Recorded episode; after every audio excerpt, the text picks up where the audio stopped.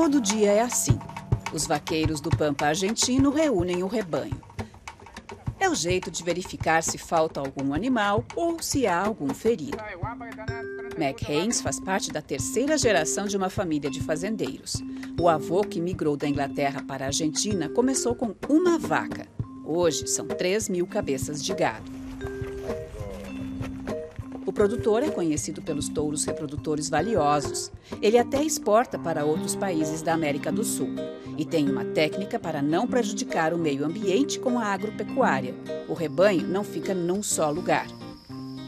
O dono da propriedade reveza para descansar o pasto.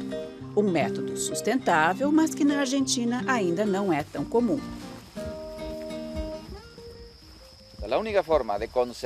É importante conservar o meio ambiente e a natureza para que possamos produzir.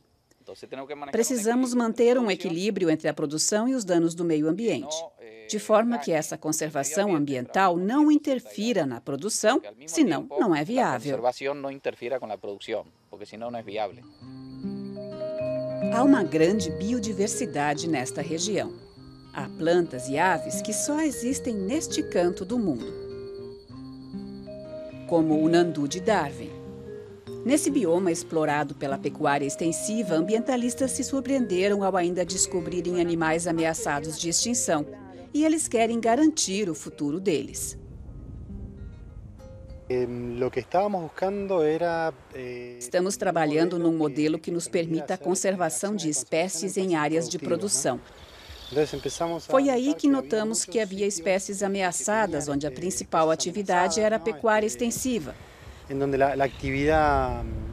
Nos demos conta de que este tipo de pecuária permite a coexistência de um monte de espécies da fauna e da flora, de toda a biodiversidade.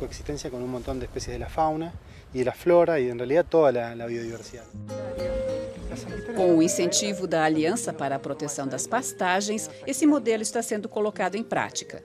Agricultores locais já aprenderam a utilizar as terras de outras formas para ganhar dinheiro.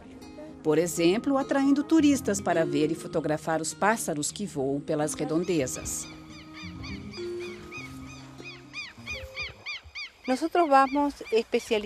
Aos poucos, nós vamos nos especializando, aprendendo que ave é, o tipo de plumagem, o bico, o papel dela na natureza, os ninhos.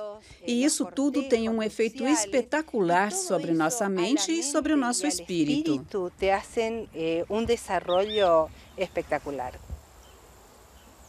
O que não significa abrir mão da pecuária, nem da maior tradição do país, o churrasco.